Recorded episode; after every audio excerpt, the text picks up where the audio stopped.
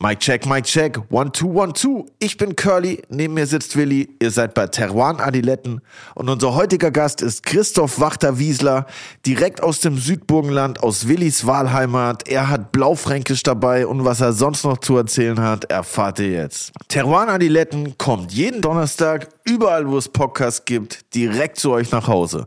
Folgt uns auch auf Instagram und YouTube, lasst einen nice Kommentar da, erzählt uns, was eure letzte Flasche war und wir freuen uns. Hier kommt Willi.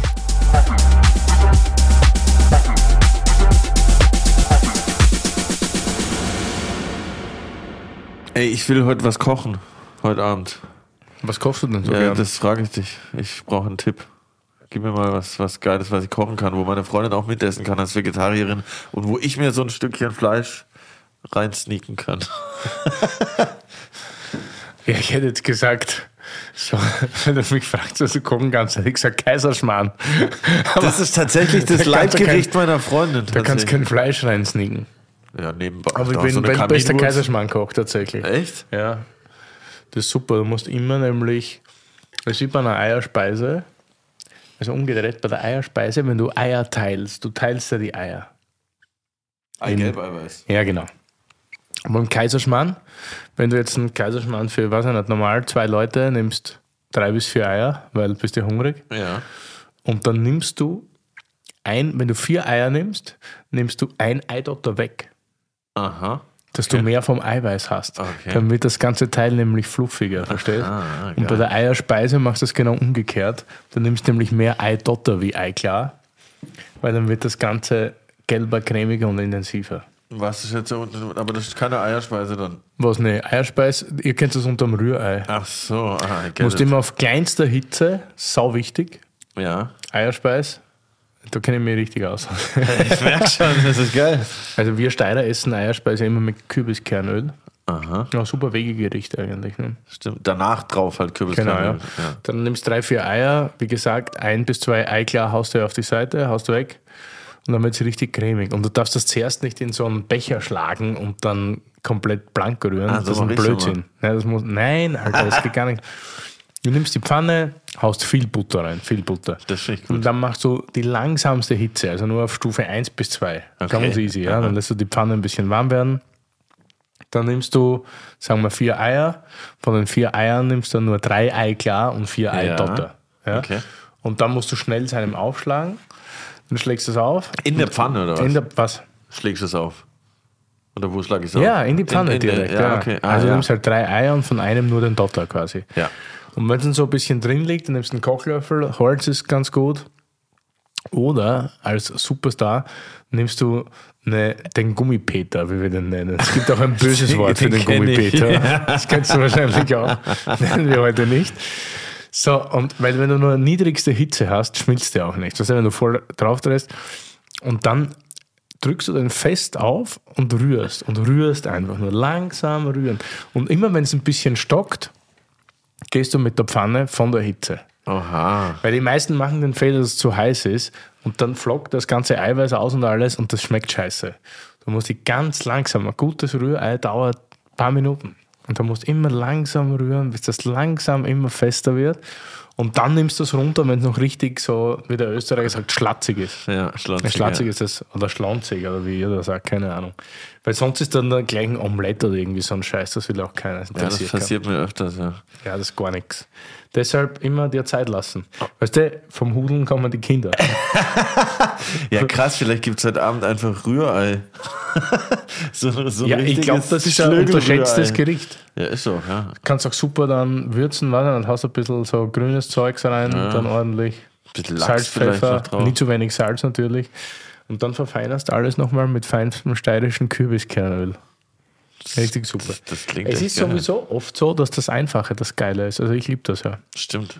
Ja, ich hatte jetzt einen Praktikanten bei mir, der kam aus, ich glaube, Bensheim, irgendwo der hessische Bergstraße. Und das ist der Nachbar vom Nico, der zuständig ist für die Grieselsekte.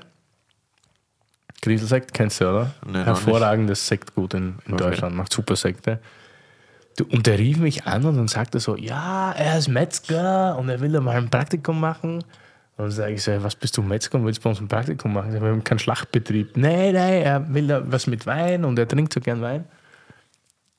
Und dann dachte ich so, okay, ja super, komm mal vorbei. Irgendwie war der witzig so, weißt Und dann kam er und war total aufgedreht und genauso witzig wie am Telefon. Und dann sage ich, was machst du eigentlich? Und er, ja, er hat jetzt ja angefangen am WSCT so Weinfortbildung zu machen und eigentlich ist er so was Langweiliges gelernter Bürokaufmann oder so irgendwas. Das hat dann aufgehört. Dann war er als Praktikant auf einem Schlachtbetrieb. so Minijob, so auf 450 Euro Basis. Und das hat ihm dann gefallen, so das handwerkliche Arbeiten. Und dann ist er weitergegangen, bis er Metzgermeister wurde. Und das hat er dann Krass. Ja, durchgezogen. Und jetzt interessiert er sich für Wein. Und dann, der macht jetzt gerade überall so Stationen. Also der ist jetzt ein paar Tage bei uns. Und dann geht er jetzt wieder da in Richtung Mainz irgendwo hin. Warte, er hat mir das aufgeschrieben. Ich muss das lesen. Er geht da in so einen Metzgerbetrieb. Moment. Ich muss kurz nachschauen. Was schreibt er da? Fachabitur. Aaron heißt der junge Mann nämlich. Und ich finde das echt lustig, dass es so Leute gibt, die heutzutage noch Spaß haben an so einem an so einer Arbeit, weil die meisten sind ja irgendwie so Startup-Heinis und so Tech und nur mehr vor dem Computer und keiner macht mehr was und du findest keine Kellner mehr und nichts und der hatte da so viel Spaß und der konnte nichts, also blöd gesagt jetzt, er hat das ja nicht gelernt. Ja, aber der hatte so viel Spaß an der Arbeit und im Reden mit Menschen. Und das hat auch keiner gecheckt, dass der nichts kann, weil er das halt so überspielt hat. Und echt geil, das ist interessant. Im Dings ist der jetzt im Meet Heaven, keine Ahnung, wer da mal war, das gehört dem David Pitrella, ist anscheinend Metzger, eher in der hessischen Bergstraße. Da geht der danach hin. Und der hat halt Würstel mitbekommen, weil ich äh, mit mir mitgegeben. Der hat vor zwei Wochen Würstel selber gemacht, Schweinswürstel. Geil vom Landschwein. Alles Bio, alles Handarbeit. Und weil du immer so gern isst während dem Podcast, habe ich dir mal hier ja. ein hervorragendes Würstel, wie wir Österreicher dazu Ein Würstel fürs Würstel. Ja, eins habe ich schon weggesnackt. Die sind auf jeden Fall also vorzüglich. Schon drei weggesnackt. Ja, das ist aber meins schon Hallo. Shoutout Aaron auf jeden Fall. Ja.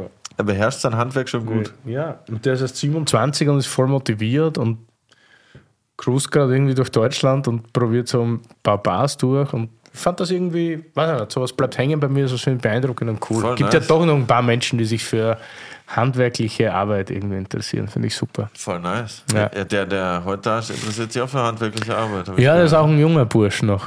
So, also ist ein guter Freund von mir und kommt aus meiner. Wahrscheinlich wäre das meine Wahlheimat, wenn ich wieder aufs Land ziehen würde. Das schöne Südburgenland. Da, wo es kein WLAN gibt. Da, wo es, ja, genau, da, wo oft TV mit WLAN verwechselt wird. Und es ist halt dort ruhig, so, das entschleunigt. Und, aber für mich ist es tatsächlich das beeindruckendste Weinbaugebiet der Welt. Und da mag mich jetzt jeder für größenwahnsinnig halten oder sonst irgendwas. Aber ich komme dort aus der Nähe her und immer wenn ich da reinfahre, in diese Gegend, da gibt es so eine ganz, so ein bisschen Serpentinen und dann so die letzte Linkskurve, dann ist der Wald aus und dann fährst du so runter, bergab und dann siehst du auf der linken Seite erstreckt sich dann der Eisenberg und dann siehst du die ganzen Weinreben und die steilen Hänge und da gibt es so eine Aussichtsplattform und die siehst du. Und immer wenn ich da reinfahre, ist das für mich so zu Hause. Obwohl ich da gar nicht zu Hause bin, aber irgendwie fühle ich mich da zu Hause. Geil. Und ja, ich glaube, mein größtes Ziel wäre mal dort so irgendwann in den nächsten Jahren dort ein Kellerstöckel zu kaufen da hören wir dann noch was in der Folge über Kellerstöckel. Ich sehe schon das Glitzern in deinen Augen. Ja, super. Und ich liebe ja Blaufränkisch, wie jeder Zuhörer weiß oder schon mal gehört hat. Und heute geht es fast nur um Blaufränkisch. Und deshalb freue ich mich sehr, das dort ansässige äh, größte Talent vielleicht heute hier zu haben nämlich den Christoph Wachter vom Weingut Wachter Wiesler. Ja, voll nice. Let's go. Let's Mit dem go. ich schon einige Geräusche ausgefasst habe. Ja, dann werden wir jetzt einiges drüber erfahren. Ho, Herzlich ho. willkommen.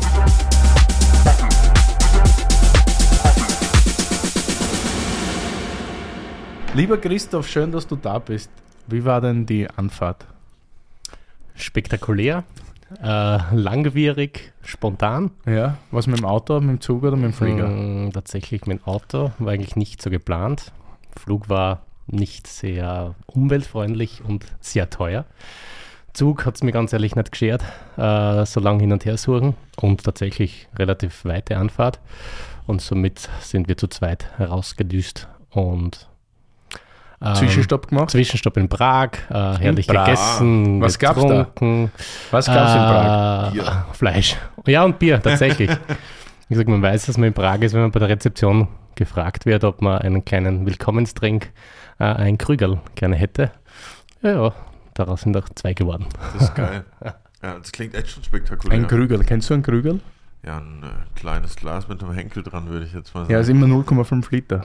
Echt? In Österreich ist es eine Maßeinheit für Bier. Da gibt es ein Seital und ein Krügel. Ein Seital sind immer 0,3 Liter und ein Krügel sind immer 0,5 Liter. Okay, krass, nee, das wusste ich nicht. Ja, man lernt nie aus. siehst? Und schon wieder haben wir was gelernt hier Mega. bei uns. Lieber Christoph, äh, du bist oder ihr seid äh, ein relativ junges Weingut oder äh, Weingut mit einer gewissen Renaissance. Erklär uns mal und den Zuhörern, wo kommst du her, was machst du und warum eigentlich? Also, ich bin aus dem Südburgenland. Ähm, das ist, na gut, für die deutschen Zuhörer, äh, äh, Ostösterreich, also direkt an der Grenze zu Ungarn. Ähm, Im im Süd, südlichen Bereich, äh, Eisenberg.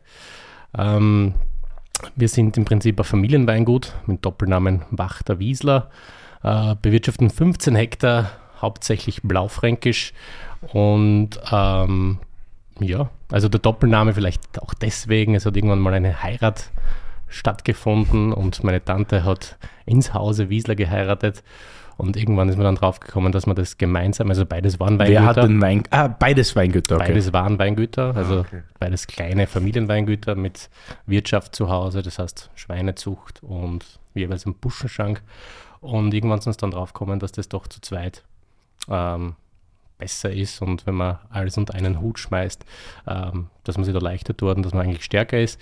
Mittlerweile ist aber so, seit Anfang der 2000er, dass die Familie Wachter das Weingut komplett übernommen hat und die ganzen Flächen, die Produktion auf einen Fleck verlegt. Aber der Doppelname wird trotzdem bleiben, weil man einfach sehr viel Tradition, sehr viel Historie mitkommen ist, alle Weingärten und weil man ja trotzdem Familie ist. Also deine Seite hat übernommen sozusagen. Genauso ist es. Ja.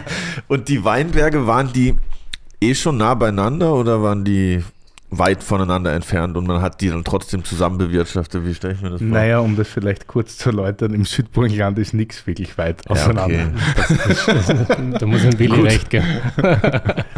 also die Weingärten waren wirklich so äh, Luftlinie Kilometer, Ja, okay. eineinhalb Kilometer, wenn, nein, nicht Easy. einmal, Easy. Maximum.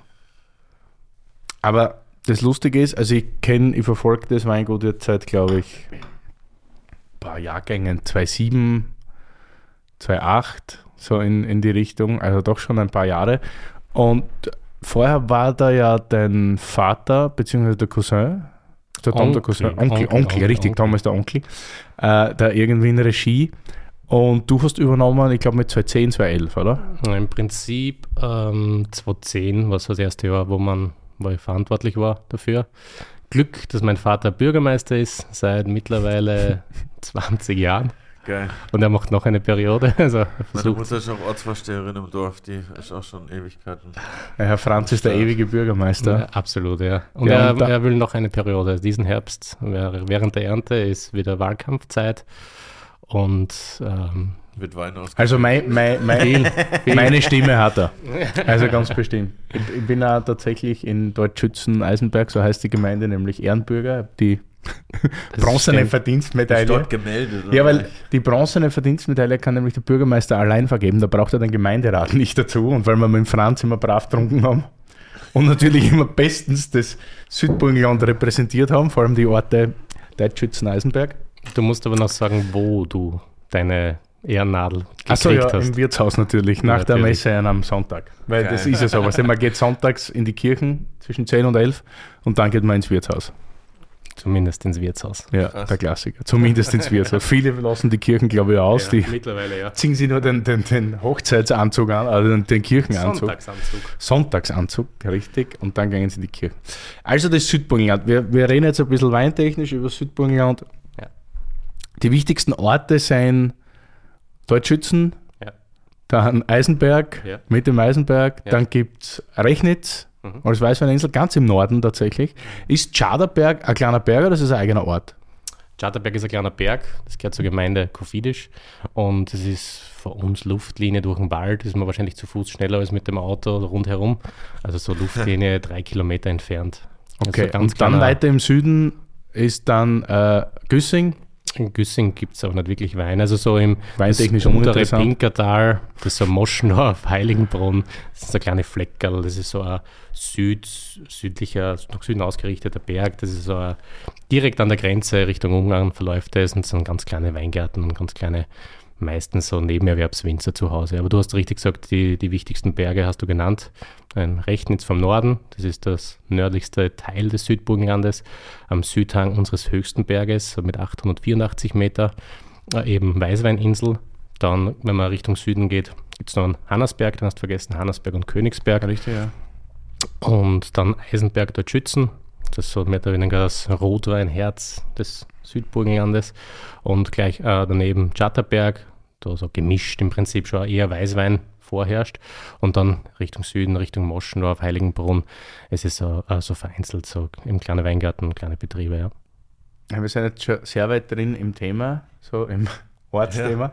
Es, das Lustige ist, Curly, so wenn du dir das vorstellst, wir hatten jetzt so Gäste aus Deutschland, Rheinhessen und so weiter. Das ganze Südburgenland hat in etwa Rebfläche von ca. 500 Hektar wenn ich das. Nicht ganz. Nicht ganz. Nein, aber so 490. Also der kleinsten Weinbaugebiete Österreichs. Und Österreich ist schon nur die Hälfte überhaupt von Deutschland. Also es ist sehr klein und es ist auch sehr fokussiert auf eine Rebsorte, beziehungsweise jetzt wird Weiß Welschriesling immer interessanter und man redet viel drüber. Aber in Wirklichkeit, wenn man jetzt von der Masse ausgeht und von der Kernkompetenz, spricht man über Blaufränkisch. Mhm. Also es ist so. Ja mein Steckenpferd. Wie viel Blaufränkisch habt ihr im Betrieb? Also, also prozentuell? Über 80 Prozent. 80 Prozent. Rest ist ein bisschen was weiß. Und so für die Zukunftsthematik, du hast zum Welschriesling angesprochen, das ist schon, also unsere wichtigste Weißweinsorte, die im Südburgenland vorherrscht und mit Sicherheit auch das Beste, was das äh, Südburgenland in Weiß hervorbringt, meines Erachtens. Ähm, das sind um die 15 Prozent. Äh, Plan ist schon, ein bisschen mehr Weiß zu machen, das heißt aber nie mehr als 25 Prozent. Also wir haben vor, jetzt ein bisschen was umzuveredeln. Das heißt, ehemaliger Merlot wird jetzt Welschriesling, ehemaliger Zweigelt wird Welschriesling, ehemaliger Merlot wird wieder Blaufränkisch. Also, ähm, wie, wird, wie, wie, geht das? Das hört sich nach Zauberei an. Mm, es ist nicht so tragisch. Also, ähm, Merlot wird Blaufränkisch. wie, wie nennt man es bei euch? Pfropfen oder, oder eh umveredeln? Umveredeln ist okay. das Gleiche. Ja. Also im Prinzip äh, bestehender Rebstock, da wird ein junges Auge genommen, also ein einjähriges Auge ja. eigentlich, und wird es eigentlich so äh, durch einen kleinen Schnitt mit einem Veredelungsmesser, das muss ein sehr ähm, geradliniger Schnitt sein und das Edelreis wird genauso zugeschnitten und dann wird es so hineingedrückt, zugebunden, dass die Saftstrome ineinander fließen und dann wächst das neue Auge an, in dem Fall dann die andere Sorte. Ach krass, okay. Ja, es funktioniert. Und irgendwann muss man dann oben das, das ist ganze aber eine heikle Geschichte, weg. weil sehr häufig funktioniert es eben nicht. Ja, ich hm. habe es irgendwann einmal gemacht und habe eigentlich geschworen, es nicht wieder zu tun. Ist auch von Rebsorte zu Rebsorte unterschiedlich. Also es ist eine hm. relativ gar nicht so eine einfache Geschichte. Ja, man wirklich zu alte Rebstöcke, da wird es wahrscheinlich auch wieder schwierig, da überhaupt äh, lebendige Bahnen zu finden. Ähm, aber wir haben damals vielleicht die, falsche, die falschen Leute gehabt, die das umveredelt haben und es war nicht perfekt. Und ich habe gesagt, wenn wir es nochmal machen, dann probieren wir es noch, dann machen wir es gescheit. Aber dann ich kann jetzt selber, gell, wie der Chef. Gell? Na, immer schön auf die anderen schieben. Ja, ja, ja. Aber es ist einfach schade an Rebstock, der so jetzt 20 Jahre und mitten im, im Saft ist, her herauszunehmen. Und äh, also wenn man die Möglichkeit hat und wenn es funktioniert, macht Umveredeln schon sehr viel Sinn. Also man hat dann eine Rebe hier, Typ A, pfropft die mit Typ B und dann wächst da Typ B weiter raus. Genau. Das ist ja genau. Das klingt so nach Frankenstein-mäßig ein bisschen. Irgendwie. Ja, ein bisschen Frankenstein, ne? aber krass, dass das funktioniert. simpler, aber ja. ja. Äh, so, du bist so gesehen für mich oder aus meiner Sicht der wahrscheinlich talentierteste blaufränkisch Produzent Österreichs nicht nur der Beste, du bist nur zu jung, wenn er jetzt sagt der Beste, aber es ist tatsächlich so. Äh, was du die letzten zehn Jahre verändert hast im Betrieb, finde ich beachtlich. Nämlich wirklich. Okay. Aber es ist ja auch so, dass irgendwie alles erneuert wurde. Also es ist wirklich eine Renaissance des, des Weinguts. Ich glaube, es wird sich jetzt auch irgendwie anders oder mit mehr Fokus darum gekümmert, seitdem du das Ruder übernommen hast.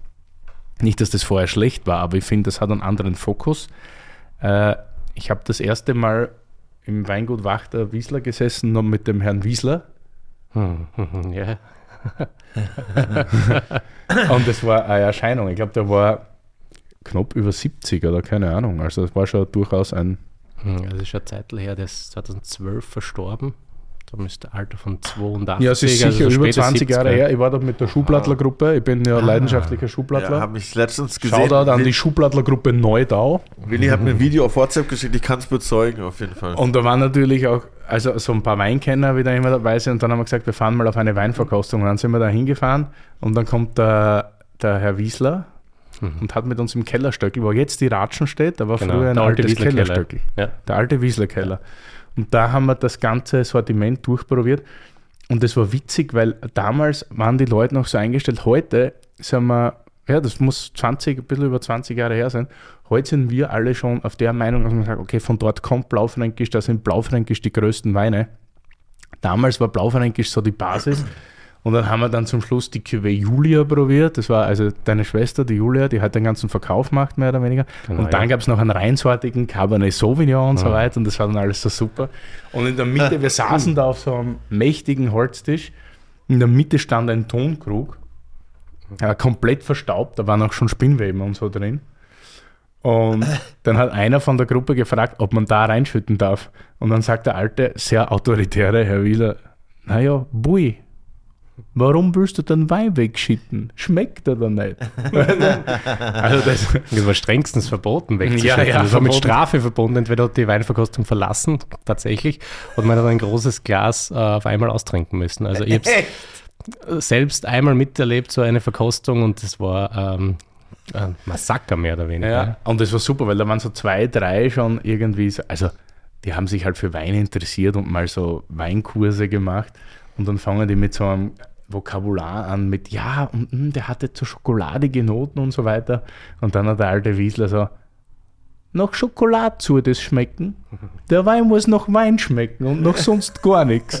Aber das, war, das war herrlich für mich damals, da, das war so für mich auch das Entering in die Weinszene. Und dann mit so einem Mensch da sitzen, der dann wirklich so mit Herzblut und erfüllt über die Weine spricht, das war schon echt super. Und, aber, aber so geerdet war irgendwie. Ne? Ja, absolut. Und jetzt geht es ja in eine ganz eigene Richtung. Du machst ja jetzt, wie gesagt, 80% Blaufränkisch, dann gab es jetzt auch wahnsinnig viel Einzellagen dazu. Also ich weiß gar nicht, wie viele Einzellagen hat der Eisenberg eigentlich? Wissen wir da jetzt alle? Also Nein. vorab einmal danke für das Streuen der Rosen. Also mit so einem großen Lob hätte ich jetzt gar nicht gerechnet. Danke, Willi. Ähm, na, wir sind schon sehr motiviert und also, wie gesagt, 2010 im Prinzip aufs Weingut gekommen und zumindest auch da die Verantwortung übernommen.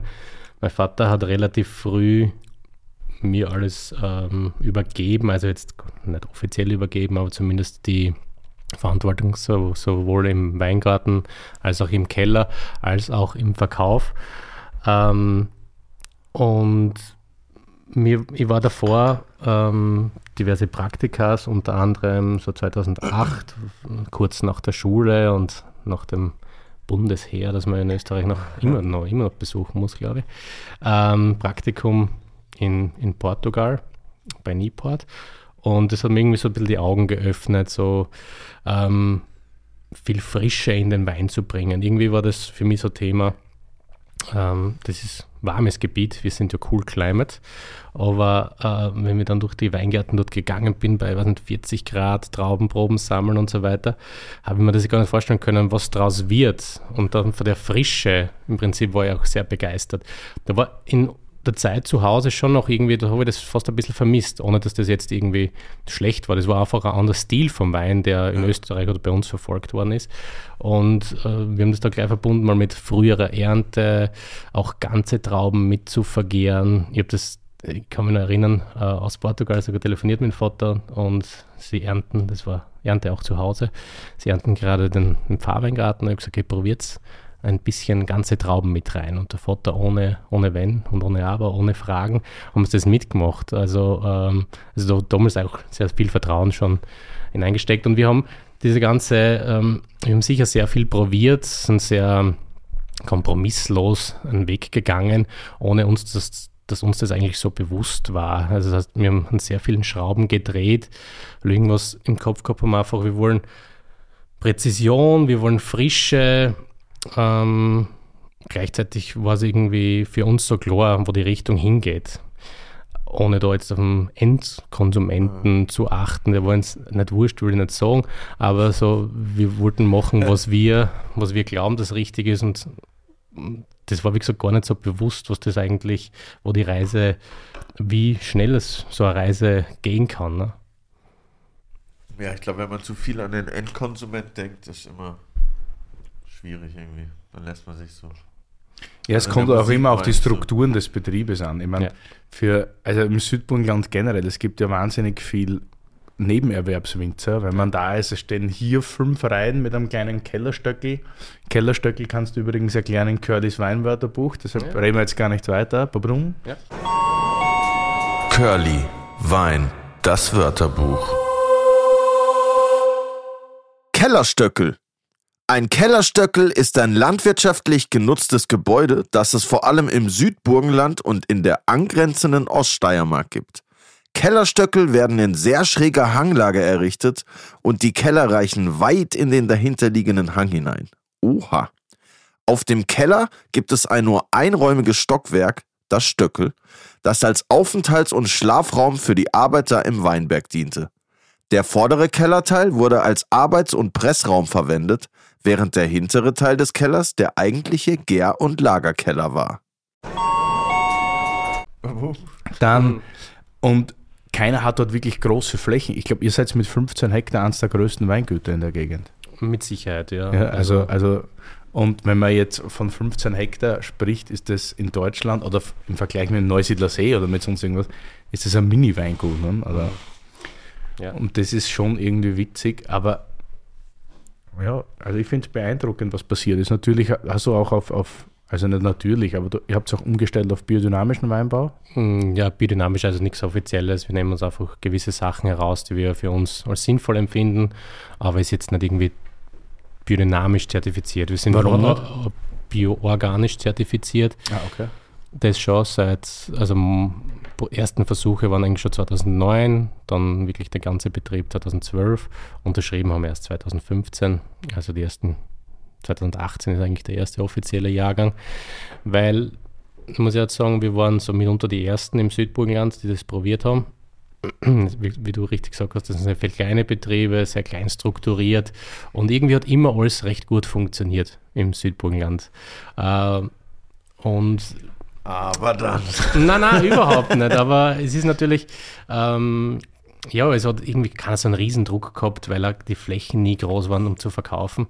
Äh, und somit hat man einfach auf gewisse, vielleicht schle schlendert sie dann irgendwann mal ein bisschen so eine ähm, ja, Gelassenheit ein, Ja. die man sicher von uns Südburgenländern irgendwo kennt. Ja, wie es immer ist, wenn es einem zu gut geht, nicht? Nicht so gut geht, ist jetzt vielleicht übertrieben, aber es ist, es Nicht geht so uns viel Konkurrenz halt auch. und Genau, und gegeneinander. Sind wirklich Freundschaften. Weil ich glaube, du kannst das bezeugen, so die, die Crowd oder die Winzer im Südburgenland sind im Großen und Ganzen alle sehr gut miteinander vernetzt. Und ähm, ja. So. ähm, Der Willi grinst. ist gut. Jetzt habe ich, glaube ich, einen Faden verloren, wo ich eigentlich hin wollte. Dass sich alle gut verstehen. Ja, das sowieso.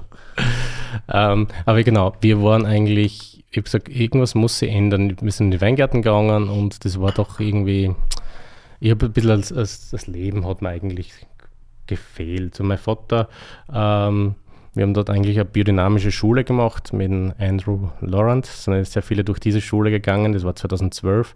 Und das war auch wichtig für mich, dass man das äh, auch gemeinsam hat. Nicht, dass ich jetzt der Junge bin, Verrückte, der das machen will und dann immer Streitereien zu Hause gibt. Das war so nie, äh, wäre schwierig gewesen wahrscheinlich. Und somit habe ich einen Vater ins Boot geholt und ähm, wir haben das eigentlich gemeinsam durchgezogen mit sehr viel Konsequenz. Und es hat sicher auch Zeiten gegeben, muss ich ganz ehrlich sagen, wo ich irgendwie dran fast verzweifelt hätte, ähm, weil man nervös ist, weil man doch niederschlagstechnisch und so weiter äh, ähm, relativ viel auch mitunter hat. Und wenn man das so einer der ersten ist in der Region, die das probieren, äh, gewisse wen fragst oder wen kann man fragen? Ja, und du schaust in die. Weingärten und alles ist voll mit Pero und du weißt nicht, was, zu, was zum Tun ist, oder? Und Ja, so beim schlimm- Nachbarn so schaut sch- alles so, super so aus. schlimm war es Gott sei Dank nie. Was Aber ist Peru? Das kannst du auch in Curlys Weinwörterbuch erklären. Peronospora. Let's go. Wie nochmal? Peronospora ist eine Pilzkrankheit. Okay, let's Ja. go. Curly, Wein, das Wörterbuch. Peronospora. Peronospora wird auch falscher Mehltau genannt und ist die im ökologischen Weinbau am schwierigsten zu bekämpfende Pilzkrankheit. Oha. Die größte Gefahr durch den Pilz besteht in dem Befall junger Beeren sowie der Stiele. Alle europäischen Sorten sind anfällig und besitzen keine oder nur sehr geringe Abwehrkraft gegen diesen Pilz. Oha. Was man dagegen tun kann? Laubschnitt, der viel Luft an die Beeren lässt, sodass sie nach Regen trocknen können. Einen gesunden Boden erhalten, auf dem natürliche Gegenspieler des falschen Mehltaus leben. Natürlich gibt es auch Pflanzenschutz- und Pflanzenstärkungsmittel im ökologischen Weinbau, hauptsächlich Kupferpräparate, von denen man jedoch nur 3 Kilogramm pro Hektar und Jahr benutzen darf. Und es gibt noch die Piwis, pilzwiderstandsfähige Rebsorten. Aber über die reden wir ein anderes Mal. Ähm, aber wie gesagt, es war irgendwie trotzdem nur ein logisches Schritt, und den wir gehen wollten und wir auch konsequent dann irgendwie gegangen sind. Und ja, also mit, mit äh, kann man sich jetzt gar nicht vorstellen, irgendwie anders zu arbeiten. Das ist so logisch mittlerweile. Aber es war doch irgendwie ähm, nicht immer, äh, also es waren schon schlaflose Nächte mit, mit dabei, wenn es wieder regnet und so weiter und so fort.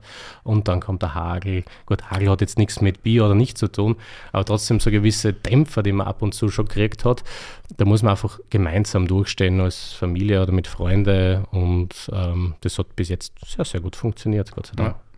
Ja. Wenn man an deinen Weinstil glaubt, und es gibt jetzt Gott sei Dank was zum Trinken, dass wir dann Wein beschreiben können. Äh, wir trinken jetzt gerade einen natürlich Blaufränkisch 2017 Eisenberg DAC Reserve aus der Ried Seibrit. Genau. Ist eine spektakuläre Lage oder nicht? Hatten wir schon mal mit dem Franz Weninger, by the way. Ah, tatsächlich? Okay. Ja, Ähm, Seibritz. Stimmt. Ah, da, da war doch was. ähm, Seibritz ist mit Sicherheit eine der spektakulärsten Lagen bei uns am Eisenberg. Äh, Eisenberg an und für sich geprägt von Grünschieferböden. Das ist ein Uraltböden, der im Prinzip älter ist als die Alpen. Äh, es gibt dann fünf Fleckerl, so, das nennt sich geologische Fenster in Österreich, aber wir sind der einzige äh, Bereich, also im Südburgenland, wo auch Wein drauf steht, also gepflanzt ist. Und äh, Seibritz ist eine der steilsten Lagen im Südburgenland oder im, im Burgenland. Ähm, ist eine Südlage aus Richtung Südost, direkt an der ungarischen Grenze. Und da haben wir ganz, ganz wenig Oberboden, so, also dann schon Lehm äh, mit Humus und darunter noch einen halben, dreiviertel Meter ist wirklich also so plattriges Schiefergestein.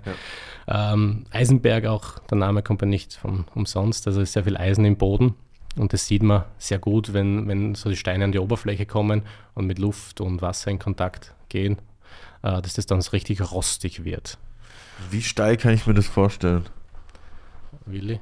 Also schon. das ist Teil, du kennst ja, also bist ja alter KB-Trinker. Ja, in der Mosel war ich schon mal. Und das ist teilweise schon, also es ist nicht terrassiert wie an der Mosel, Aha. aber teilweise so ein Seibrit, das ist schon, ist schon so steil wie ein steiler Hang an der Mosel in etwa. Also ich kann das jetzt nicht im prozentuellen Gefälle sein, Ja, ja, das kannst klar, du aber- wahrscheinlich besser. Aber es reicht dazu, dass jedes Jahr einmal irgendein Traktor umfällt. Ja, letztes Jahr war ich Echt? ja, das war irgendwie, einmal nicht aufpasst und so weiter. Man muss schon immer sehr vorsichtig sein. Aber es ist massiv steil und ich habe mir jetzt vorgenommen, also wir haben in der. In Es der ist nicht hoch, ich glaube, die höchste Erhebung ist der Geschriebenstein mit, Mit heißen, der ist irgendwann mit 884 880 Metern und ihr seid so 5 Eisenberg ist um Meter, 415. so knappe genau. 500 oder ein bisschen unter Ja, 500. 415, ja. Man braucht man da einen speziellen Traktor oder kannst du einfach mit dem kleinen? Nee, es gibt spezielle so Steil, Steillagen, aber die funktionieren sehr gut, wenn man gerade bergauf fährt. Aber wenn man Das unten um, umdrehen Hobby möchte, Das ist das größte Hobby eines Weinbauern, das Traktor aussuchen. Muss natürlich Fendt oder Deut sein, mit Vollkabine, Klimaanlage, das neueste Gespiel drin. Ah, Klimaanlage ist geil. Es tut uns am liebsten die Südburgenländer Traktor fahren. Also ich nicht. Da werden auch immer regelmäßig Führerscheine abgenommen ohne Ende, nicht? Wirklich? Naja. Echt? Naja, klar. Beim, beim Traktorfahrer schaut immer man schon drüber. du, du fährst natürlich mit dem Traktor ins Wirtshaus, weil da glaubt jeder, du kommst vom Arbeiten, vom Weingarten. Da glaubt ja keiner, dass du betrunken bist. Dabei fahren die alle mit dem Traktor die ganze Zeit. Da halten sie die normal nicht auf. Smart. ähm, Also wir waren beim Seibritz. Ja, Nein, es ist schon eine sehr, sehr spezielle Lage. Wir haben sehr kleine, verschiedene kleine Parzellen am Berg also, äh, und der Wein ist im Prinzip aus den ältesten Rebstöcken, die wir am Berg haben. Also ähm, alles, was bei uns im Prinzip Einzellage ist, sind alte Rebstöcke und die sind für uns gut, alte Rebstöcke sind um die 50 Jahre und mehr.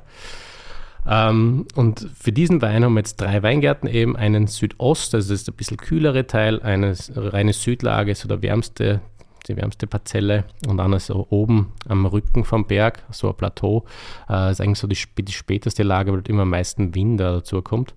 Ähm, und ja, das ist schon so ein, ist- wir stecken da schon viel, viel Handarbeit, generell in all unsere Weine, aber das sind zum Beispiel drei Weingärten, die wir nur mit der Hand bewirtschaften, weil ich es einfach nicht mehr schaffe, dort auf den Traktor zu steigen. Und ich habe gesagt, nein, das ist mir einfach gar nicht wert, weil äh, ich habe Glück gehabt, das ist jetzt wirklich nichts passiert, außer äh, Schaden am Traktor.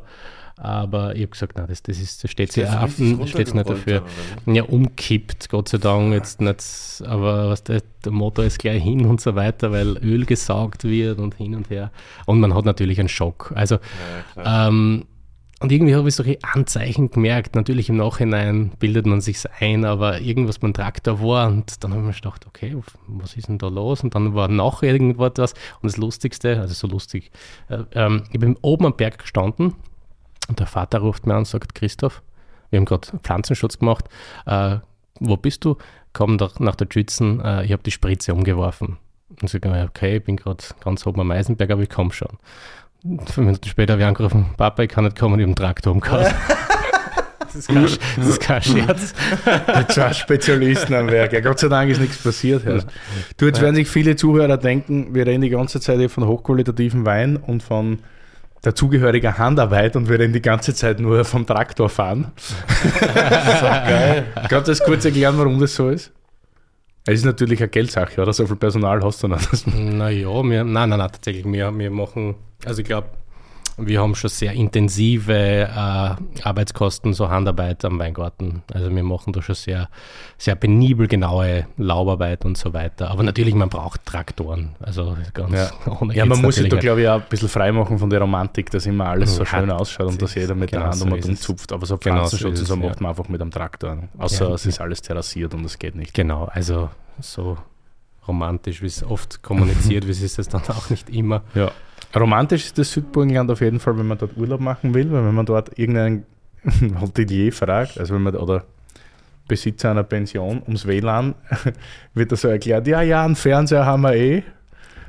Also es ist alles so ein bisschen back to the 70s dort. Was aber Warum warst du das letzte Mal bei uns? naja, es ist ja wirklich so, was es hat aber sich super, einiges getan. was aber super entschleunigt. Nein, ich sag nur, also zum Nein, Entschleunigen ist das wahrscheinlich die schönste Ja. Region überhaupt so. Ja. Äh, wie schmeckt der Wein?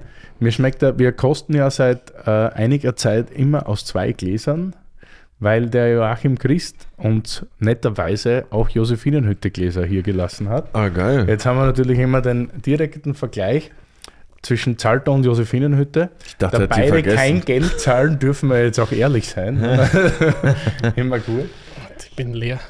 Ist leer schon wieder. Ah, Ja, aber was ich noch fragen muss zu dem wunderschönen Etikett. Ja. Wieso habt Mhm. ihr so einen, einen geilen Hund als König auf dem Etikett? Feier ich, feier ich Das ist der Haushund.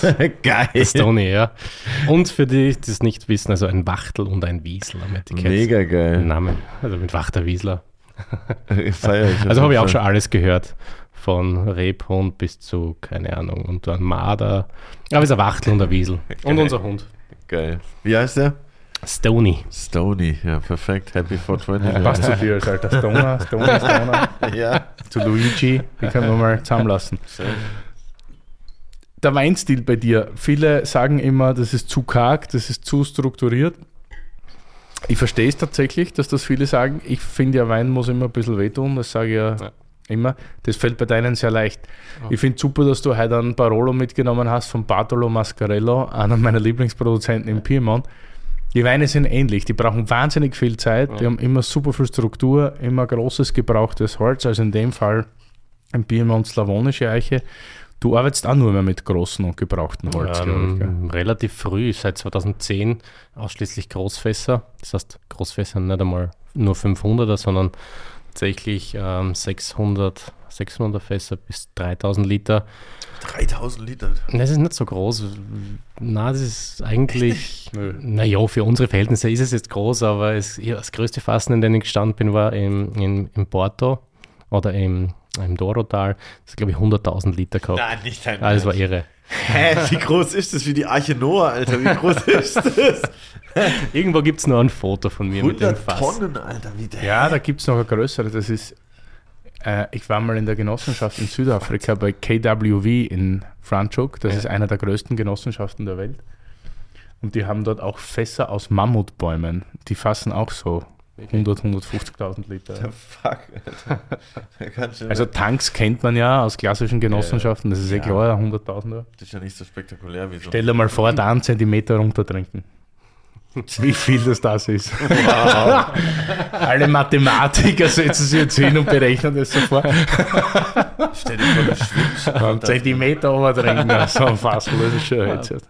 Das ist schon echt wild. Aber Also ich finde jetzt im, im kurz über den Wein, war 17 das erste Jahrgang vom Cybrid? Cybrid 17 war erstmalig so eigene Lage, ja. Ist jetzt in dem äh, Bordeaux-Glas, ich glaube, das ist das Bordeaux-Glas von Josephinenhütter, finden die ein bisschen fruchtiger.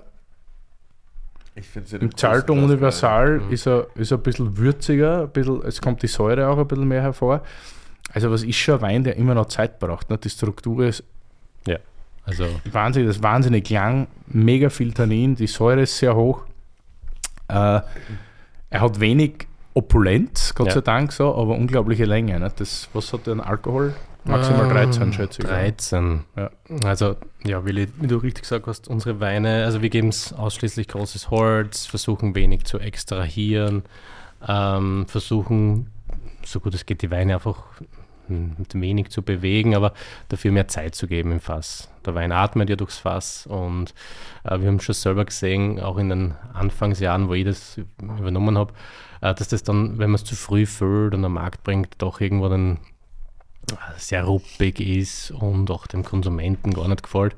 Mittlerweile sind wir schon so weit, dass man sagt, okay, wir müssen oder wir wollen länger selbst im Fass bleiben und dann auch auf der Flasche und später das in den Verkauf bringen.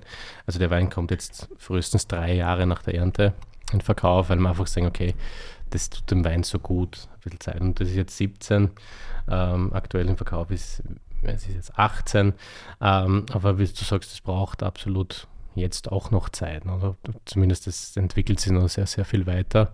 Aber ähm, ja, also Wie viele Flaschen gibt es für so einen Wein, da, um ein, ein kleine Dings zu bekommen? 2800 Okay. Ja. Na, bei 3000 Flaschen hast du eine 1000 Einzellage. Flaschen in, in, Ja. Hey, wie, in der Regel. Ja. wie weiß ich jetzt, müsste man den Wein jetzt, wenn man äh, genug Zeit hätte, vorher Ja, am besten gestern. Dekantieren. Dekantieren. Dekantieren. Dekantieren, Digga. Dekantieren, ja, oder? Theoretisch schon, weil ich war ja äh, gerade im Urlaub im Lago di Como und an einem einen Tag hat unser Airbnb-Haus uns so eingeladen zum Essen. Ich habe so eine Flasche Wein mitgebracht. Valpolicello, Valpolicella. Valpolicella, ja. Und du hast gefragt, ob man dann dekogieren könnte. Nee, nee. Und ich dachte so voll geil, weil der war irgendwie von 2017, war auch richtig nice. Und er so, ja, schon geil, aber den hättest du schon dekantieren können davor. Und ich so, oh, fuck, Noob-Style, Alter. nicht dekantieren. Ja, dekantieren halt, Digga. Und dann war ich so, fuck, ja, wie, woher weiß ich das denn, so, ob man den Wein jetzt dekantieren muss oder nicht? Willi anrufen, ja, aber wenn Willi nicht abnimmt, was mache ich dann? Naja, ich, ich sage mal, große Rotweine, die so jung sind wie der, im Zweifelsfall immer deck. Also öffnen, verkosten und dann solltest du schmecken, ob der Luft braucht oder nicht. Im, meistens ja, also gerade aus solchen Jahrgängen auch so 17 war kompaktes, Ja, warmes 17, oder ja. warmes Jahr.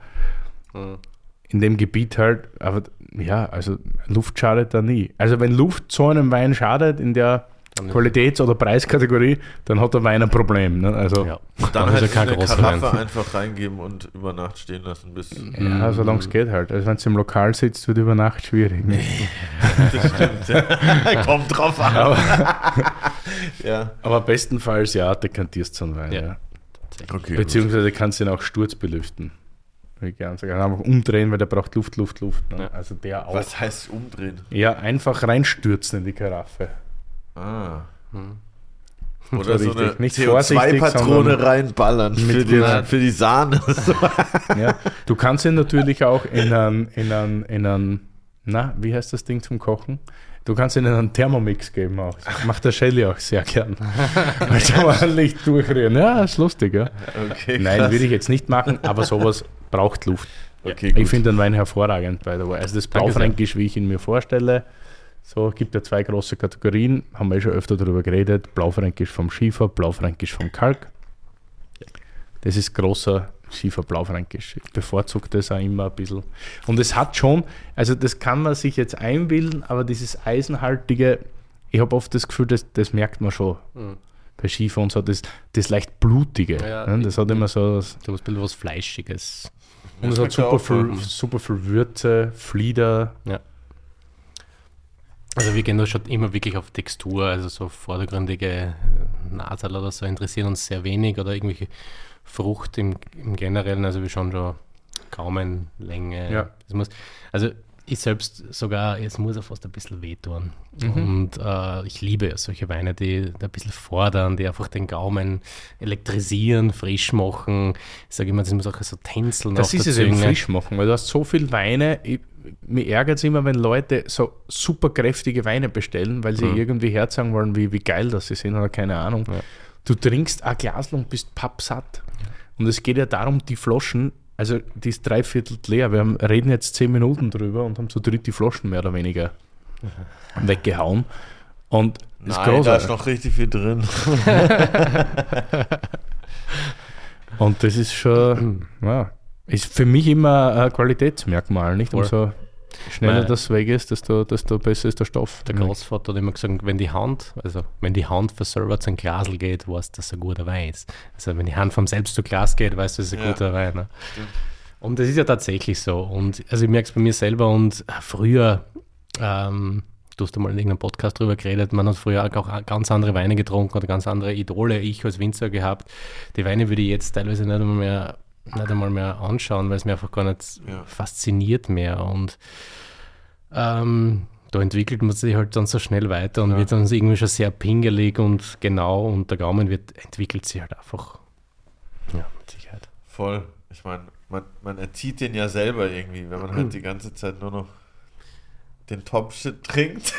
es ist schwierig irgendwie dann noch äh, wieder zurückzugehen zu den, zu den Anfängen, stelle ich mir vor.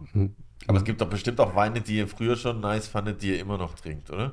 So ein, zwei Classics von früher gibt es bestimmt noch, die ihr immer noch geil findet, oder? Ja, ich entdecke mich jetzt immer öfter, dass ich wieder zu Bordeaux greife. Mhm. War jetzt Ostern vor kurzem und da habe ich mir Wein bestellt, weil ich war an der Nordsee Ja, stimmt. und die kamen natürlich nicht an. und dann hatte ich total Schiss, dass ich jetzt Osterfest ohne Weine und dann lief ich dort so ein kleines Dorf oder kleines Städtchen, Norden, das heißt Norden und ist Ja, Norden so. Und dann lief ich da zum Weinkontor und wirklich größte Shoutouts, das war richtig gut sortiert. Ich habe mich so gefreut wie ein kleines Kind. Bin dann natürlich gemeinsam mit Lou komplett eskaliert Ja. beim Einkauf dort. Und dann habe ich einen 2.8er Comtesse de la Lande mir geholt. Und zwar 8 ist eigentlich ein super Jahrgang in Bordeaux. Also das, das ist jung, trinkbar und so weiter. Ja. Für sage und also es war unter 200 Euro, was Ja. auch relativ günstig ist für die Flaschen. Und die hat so viel Spaß gemacht. Das war super. Warst du noch den ersten Wein, den wir gemeinsam getrunken haben? Nein, weißt du da noch? 1990. Pichon Comtesse? Wirklich? Ja, ja, aber dass du nicht mehr warst, das glaube ich fast. Okay, weil du hast. Was ein, ein klassischer Südburgenland-Zustand bei mir, oder was? Mm, Kannst du dich noch erinnern, wie wir uns kennengelernt haben? Na, weiß ich nicht mehr. Soll, soll ich es kurz erzählen, die Geschichte? Ja, bitte. Das ist nämlich tatsächlich witzig. Geschichten sind immer lustig. ähm, du hast ja damals mit einem Freund äh, gemeinsam bei bei einer großen Handelsfirma in Österreich gearbeitet und ich war irgendwie so ein junger Bursch. Äh, das dürfte irgendwo gewesen sein, 2007, 2008 und ich war jetzt bei einem Winzerkollegen, der damals dort vertreten war und der ruft mich an und sagt, wo bist du denn? Ich bin mit den zwei wichtigsten Leuten von der Firma bei euch. Komm vorbei. Und ich, okay, da muss ich hin, da muss ich hin. Da war spät, späte Stunde. Ich mache die Tür auf. Willi, schlafend am Tisch. Und der Kollege hat neben die große Welt gesungen. Und Ach ich bin dann trotzdem in den Keller runter und habe von meinem Onkel eine Flasche 1990 heraufgeholt. Und aber schade, dass du das nicht mehr weißt. Na, da wird er sich gefreut haben. Wie naja, gut, wenn ich geschlafen habe, haben wir uns ja nicht wirklich kennengelernt. Ja, stimmt. Na, wir kennen uns schon lange auf jeden Fall. Finde ich super. Erst jetzt noch kurz. Ist Cyberitz jetzt deine neue Lieblingslage? Boah, puha, Schwierig, oder? schwierig. Welche Also, Lagen hast du jetzt? Cyberitz, Hummergraben, gibt, wird das noch extra ausgebaut jetzt? Das Hummergraben? Hummergraben, ah, Hummergraben ist bei uns Ortswein. Okay. Äh, Eisenberg. Also wir haben die Lagen in der Schützen ist Ried-Weinberg, direkt die Südlage, wo unser Keller ist, die Ried-Ratschen, die gegenüberliegende Hanglage und am Eisenberg Reiburg am Fuße vom Berg und Seibritz als Einzellagen. Und alles andere haben wir so noch nicht als Einzellagen definiert für uns. Das ist bei uns Ortswein-Charakteristik. Ja. Okay, und äh, wenn wir jetzt von Deutschschützen und Eisenberg, Deutschschützen, so wie ich das immer kenne, ist nicht ganz so äh, schieferhaltig, ein bisschen Genau. mehr Lehm Genau. Und Also- auch immer so ein bisschen äh, early accessible. Ne? Also immer der, der. accessible. was Naja, wenn es jetzt, na, den 2017er Kein jetzt, WLAN, aber early accessible. naja, wenn du jetzt den, den 2017er Cyberitz jetzt hast, ne, da weißt in drei bis vier Jahren wird er wahrscheinlich besser schmecken als jetzt gerade, weil jetzt, wieso schon, also ja. ich finde ihn jetzt auch super, aber mancher Autonormalverbraucher oder wie die Sophie Passmann so schon gesagt hat, jetzt in der Bar, Zivilist. Zivilist. Manche Zivilisten werden das nicht so verstehen. Ja. Und dann ist oft der Deutschschützner, der hat oft ein bisschen mehr Hüfte, nicht? Tatsächlich. Der wirkt also, ein bisschen saftiger, der ist ein bisschen früher trinkbar, ganz einfach. Ne? Also der, Es hat ein bisschen mehr, mehr Schmalz im Ja, Prinzip. Ne? was ja nicht schlecht ist oft. Ah, ich verstehe. Aber jetzt, wie, wie du richtig sagst, also ich würde es jetzt gut. Ähm, ist auch mit Sicherheit immer ein bisschen so jahrgangsunterschiedlich, aber so die Deutschschützener Lagen sind, sind immer ein bisschen zugänglicher von Anfang an. Und ja. Aber ich, also, dass es jetzt eine, eine Lieblingslage von mir gibt, ist es tatsächlich nicht. Also es ist stimmungsabhängig und keine Ahnung, tagesabhängig. Da, wo der Traktor besser fährt. da, wo er nicht runterfällt. Da ist der Schützen tatsächlich ein wenig einfacher als der Eisenberg. So, jetzt kommen wir zu lustigen Vergangenheitsprojekten. Bevor du daheim, wann warst du in Portugal? Du Ähm, warst, warst du sonst noch irgendwo? Ich war in, in Südafrika. Ich Oh. wollte eigentlich Schau, das wusste ich bei. Lammasuk, also damals bei Craig Hawkins. er bei Paul Kretzel. Genau, Paul Genau. Kretzel und Craig Hawkins. genau. Das Genau. waren damals die Und wie heißt die Anfangsjahre. Frau? Carla. Die Carla Kretzel. Carla, genau. Carla Kretzel genau, ist die ja. Frau von Craig Hawkins. Genau, ja. Ja, Kennst- ja ich kenne Lammershoek, weil wir haben das viel verkauft. Ah, der, der Peter noch, Naja, oder? Entschuldigung, ich bin Sommelier. Ich mache das beruflich, tut mir leid. Sorry. Das ist ein Österreicher, der ist nach Südafrika ausgewandert, hat Genau, da unten ja. wahrscheinlich eins der, Sehr, sehr, sehr früh. zu, zu der Zeit eines der mit Sicherheit coolsten Weingüter da unten gemacht. Mhm. Hat viel Syrah, äh, äh, Grenache ausgebaut, wenn mich nicht Ja. alles täuscht. Und den sein Schwiegersohn, Craig Hawkins wiederum, äh, hat ein Weinprojekt damals erfunden oder in die Welt gesetzt, das sich Testalonga nannte. Und ich glaube, das war nach dem Vorbild von dem italienischen Weingut Testalonga, der immer so ein bis zwei Fässer und einen Haufen Olivenöl produziert. Äh, auf jeden Fall hat er auch viel in Österreich gearbeitet und so weiter. Und Paul Kretzel Genau. halt aus Österreich, aber ich wusste nicht, dass du dort warst. 2010 Ernte. Damals hat er gerade sein Projekt. Leider da gibt es das. Weingut nicht mehr, weil eine ganz böse Firma, unter anderem mit dem Chairman Franz Beckenbauer, das aufgekauft hat. Und der Shelley hat mir jetzt tatsächlich zum Geburtstag eine Flasche von dem neuen Weingut gekauft, weil ich immer sage, ich bin in der Bar der Libero, weil ich habe früher Fußball gespielt, war immer Libero natürlich. Von hinten was der da Ausputzer. Link, links hinten oder rechts hinten? Ja, Libero ist immer da mitten. Also stimmt. also, Letzte, ich war nämlich immer links hinten. Du spielst wirklich, du spielst im Burgenland. Ich habe nie Fußball spielen können. Und, letzter Mann. und, der, und der Wein heißt ja jetzt irgendwie Libero Nummer 7 oder Libero Okay. Nummer 6 oder so. irgendwie. Aber die haben das unfairerweise aufgekauft und machen jetzt einen richtigen Scheiß draus. Das ist Franz Beckenbauer Wein. Ja. das heißt? Aha, Ich habe das seitdem nie getrunken. Richtige Aber- Drecksfirma. Und, die, und die Jungs, na muss man leider sagen, also ist Wein, der die Welt nicht verdient hat, ganz einfach. Also Okay. ich würde jetzt eine, eine absolute Nicht-Kaufempfehlung aussprechen auf dem Weg. Aber die Jungs und Carla, die sind dann weiter, Weiter we weiter rein in Swartland. Ja, und die Genau. machen jetzt, also aber die machen nur mehr Testalonga jetzt, glaube ich, oder? Ja, genau, ja. Die haben sich irgendwo anders Weingut gekauft dann und machen nur mehr das, genau, ja. Aber wie lange warst du da? Zwei Monate während der Ernte. Okay. Ja, also ganz chillig. Ich bin von Portugal gekommen, also kurz davor in Portugal. Und äh, dort war schon stressig. Also was heißt stressig? Es war wunderbar zu arbeiten dort, aber wirklich von früh bis spät. Und dann kurz drauf die nächste Ernte, Südafrika. Und ich bin dort gekommen, ja passt, wieder Vollgas hackeln. Ja, dann war mal ein Bry, so eine kleine Grillerei, am Pool gelegen. Ich so, okay, okay, so, so geht's auch. So, war nicht so, schlecht. Wird da hier, so wird hier. Wein gemacht. Schön mit Barbecue. Okay. Ja. Und wie lange in Portugal? Mhm, Da war ich also von August bis November oder so, also, also drei Monate circa, ja. Okay. Aber- und da warst du bei Newport. Genau. Und dann bist du heimgekommen und hast feine Töne versucht zu. Also das hat dich schon irgendwie geprägt, oder? Mit Also die, Sicherheit, ja. das frühere Lesen, das äh, nicht mehr so krass Maische unterstoßen Mhm, und ja, so weiter. Also ja, einfach feinere Weine. Ja, absolut. Also ich bin heimgekommen aus Portugal. Ähm, also beziehungsweise vorher was kurz erläutert, was ich dort gesehen habe und das hat mich einfach so fasziniert. Einfach diese Lebendigkeit, die man aus so einem doch heißen Gebiet rauskitzeln kann.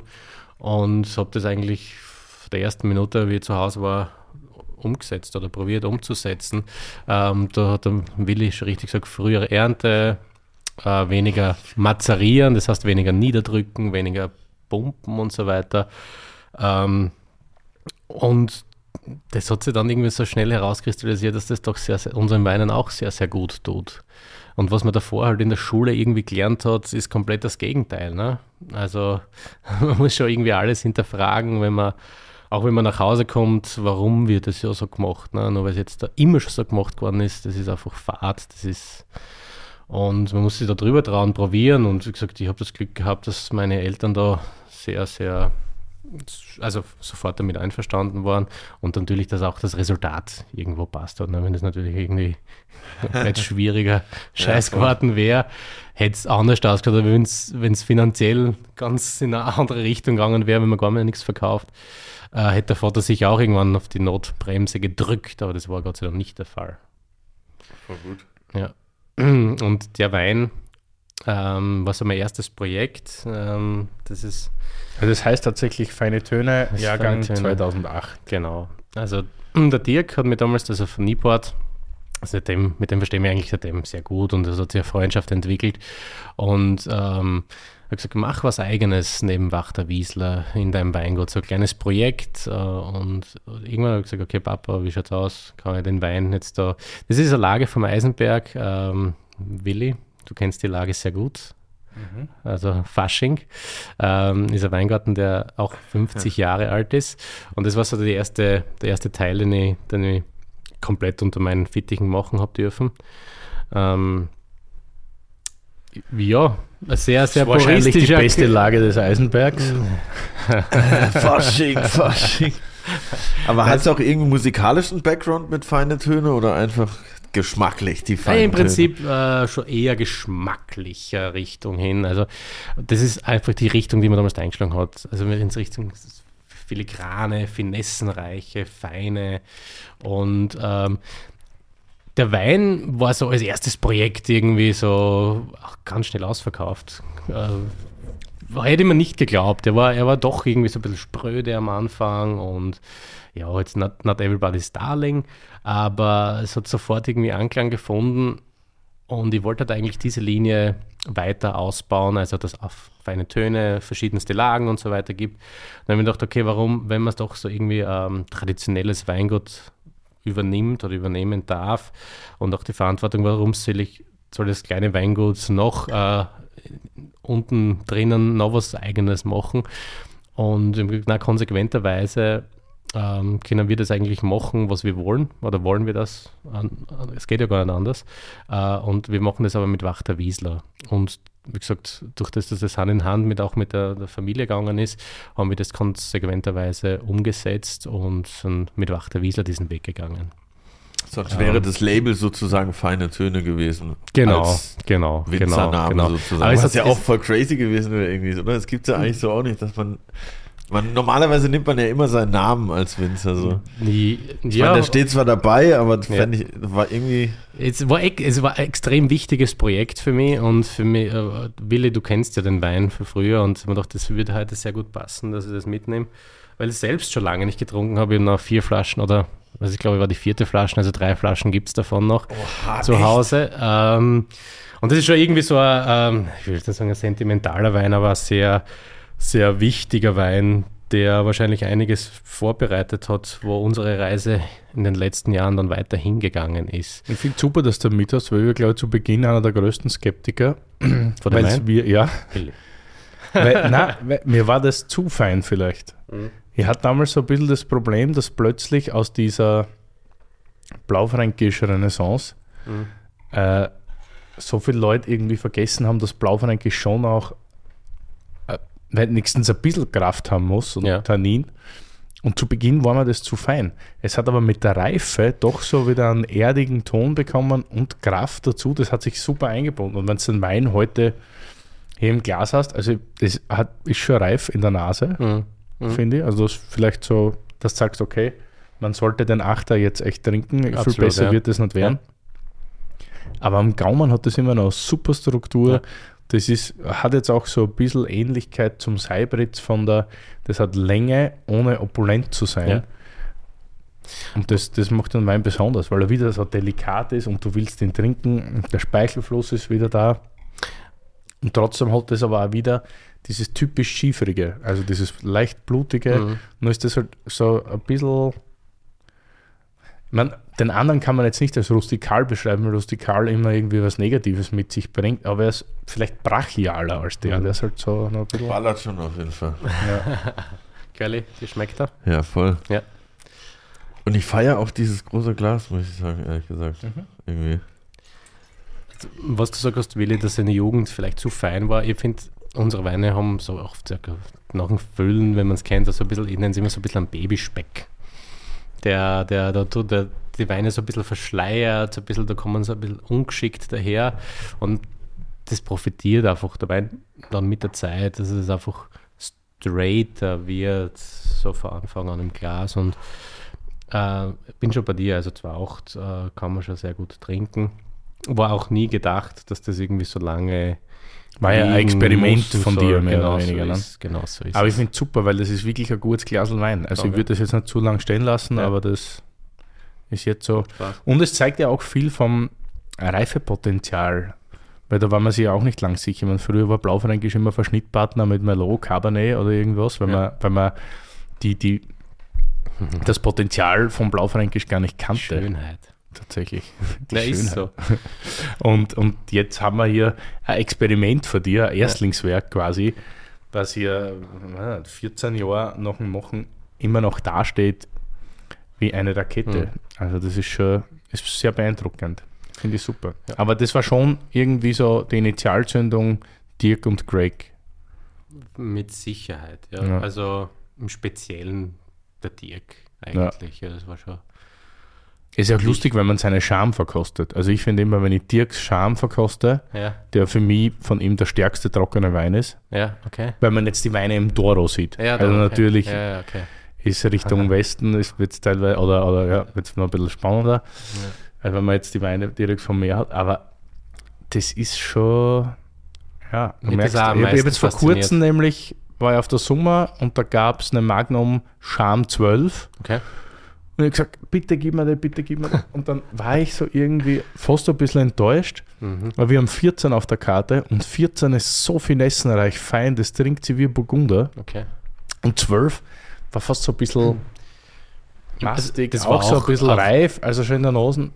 Das war ganz ein anderer Wein. Mir, mir hat das damals da am meisten fasziniert eigentlich, das ist ja 100% äh, Fuß getreten, 100% ganze Trauben. Und Ich habe das jetzt länger nicht getrunken, aber warum mich das da eigentlich so fasziniert hat, war irgendwie so was komplett was anderes zu machen, als man es von zu Hause kennt oder als man so das klassische Wein machen, also alles rebeln, äh, alles klassisch vergehren und da war einfach 100% einmal mit Stil und so weiter. Das hat mich einfach damals schon fasziniert, solche Sachen irgendwie zu probieren und umzusetzen und ähm, sich auch dazu bewogen, so ein bisschen mehr in diese Richtung und Finesse zu machen. Jo. Ähm, du hast mittlerweile in Österreich, glaube ich, eine sehr treue und gute Fanbase. Also ich glaube, sehr viele Sommelier-Kollegen österreichische schätzen deine Weine sehr. Mhm. Äh, ich habe vor ein paar Jahren versucht, deine Weine zu importieren. Damals mit dem Weinladen Suff, der die nicht so richtig am Start bringen konnte. Jetzt hat es der Weinladen Schmidt, deine Weine, also in Berlin, mhm. kann ich so sagen. Und irgendwie ähm, schaffen es die auch nicht, dass die Weine so gut verkauft werden, glaube ich. Äh, woran liegt es? Ist hm. das. Du, die, ähm. Nein, mir, mir wird das jetzt wundern, weil österreichischer Wein in Berlin geht eigentlich wie geschnitten. Also gut, eher die Weißen und so weiter. Mhm. Aber die Leute verstehen schon äh, mittlerweile Blaufränkisch. Meinst du, ist das der Stil oder ist das, bist du zu wenig auf, auf Achse für Verkäufe und so weiter? Also so händlermäßig mit denen wir zusammen. Also es, es, tut sich einiges mittlerweile in Deutschland, ähm, auch mit Schmidt eben in Berlin. Ähm, ja, warum waran liegt es sind halt wirklich keine, keine Schmeichler, aber an dem kann es auch nicht liegen, weil ganz ehrlich, wenn es jemand verkaufen mag und das richtig einzusetzen weiß, dann findet es irgendwo seinen Platz. Ähm, vielleicht ist man zu wenig unterwegs, ähm, vielleicht was ist vielleicht ein Zeichen Betrieb. für dich, dass du vielleicht mehr gerne im Weingarten und im Keller stehst als Ich bin schon sehr gerne zu Hause, absolut. Also ja, ich, ich, ich finde es nur oft schade, weil ich so an das Ding glaube, also und auch mit Herzblut dabei bin. Und dann hört man immer wieder, ja, na, so Wachter und, hm, und wenn es jung ist, ist Man hört schwierig. explizit Wachter oder hört echt wie so Eisenberg oder Ja, auch Eisenberg. Also okay. ich glaube, die Gegend ist generell, also für mich ja super beeindruckend, wenn du aus Oberwart kommst und da durch den Wald fährst und dann runterfährst und dann siehst du diesen Berg, das ist ja mhm. fast, mhm. also ich übertreibe jetzt natürlich maßlos, mhm. aber das ist ja fast wie ein Ermitage, ne? also da ja. dieses Schieferbergerl da steht ja. und auch die, die ganzen großen Lagen und wie steil das ist und wie super. Ich glaube, das ist ein, es ist extrem spezielle, extrem speziell, unique, ja, extrem speziell und äh, mir geht es immer so, wenn du diesen Wald rauskommst und dann links erstreckt sich so der Berg, das ist immer so äh, schon heimkommen und das ist was, also nicht eine ganz eigene Energie, die ich da spüre und äh, die spüre ich aber irgendwo auch im Wein ähm, und das wollen wir ja auch nicht ver verstecken oder irgendwie äh, kaschieren also wir sind ja auch ein kleines Gebiet und äh, ich glaube, das ist vielleicht das größte, das größte Problem, dass so ein kleines Gebiet ist und, und dass dieses bekannt, kleine ne? Gebiet nochmal so wahnsinnig äh, äh, krass unterteilt ist. Mhm. Weil du hast ja so viele Nebenerwerbswinzer und wie gesagt, ich meine, von euch Großen gibt es vielleicht fünf. Ja, mittlerweile ein bisschen mehr. Also es hat sich Strukturen auch geändert. Aber natürlich ist so das, die, die Kleinheit, die wir einfach haben, ähm, auch ein Nachteil natürlich, weil man nicht die Marktpräsenz hat. Oder ähm, ja, gleichzeitig ist schön, dass sich das Südburgenland halt wirklich nicht versucht zu, oder der Eisenberg nicht versucht zu verstellen. Und ähm, ja, man muss vielleicht ein bisschen mehr unterwegs sein und äh, mehr für den Markt auch tun, den, den Konsumenten oder näher bringt oder Sommeliers oder wie auch immer. Aber wie gesagt, ich war gestern in Prag und dort war das gleiche Thema. Ne? Mit unseren Händlern dort geredet, sage es großartige Weine hin und her.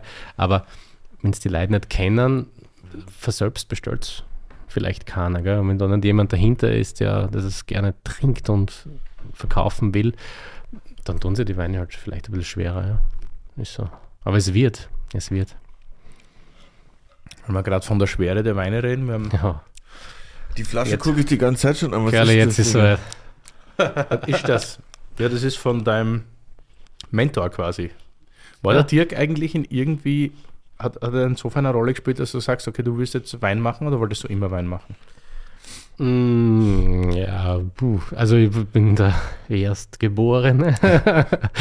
ähm, und das war mir irgendwie so in die Schuhe gelegt, dass, Ah, ich, okay, ah, okay, dass gut. ich den Weinbau übernehmen soll. Oder also das war, noch- das war klar in Man Wirklichkeit. hat das Geschäft zu übernehmen. Im Prinzip ist so. Ich meine, mittlerweile ist die Schwester ja auch am Betrieb. Wir machen das gemeinsam, haben so ein bisschen die Bereiche aufgeteilt. Also ich kaufe bei der Julia lieber als bei dir. Gibt es mehr Prozente bei der Julia? Auf, ähm,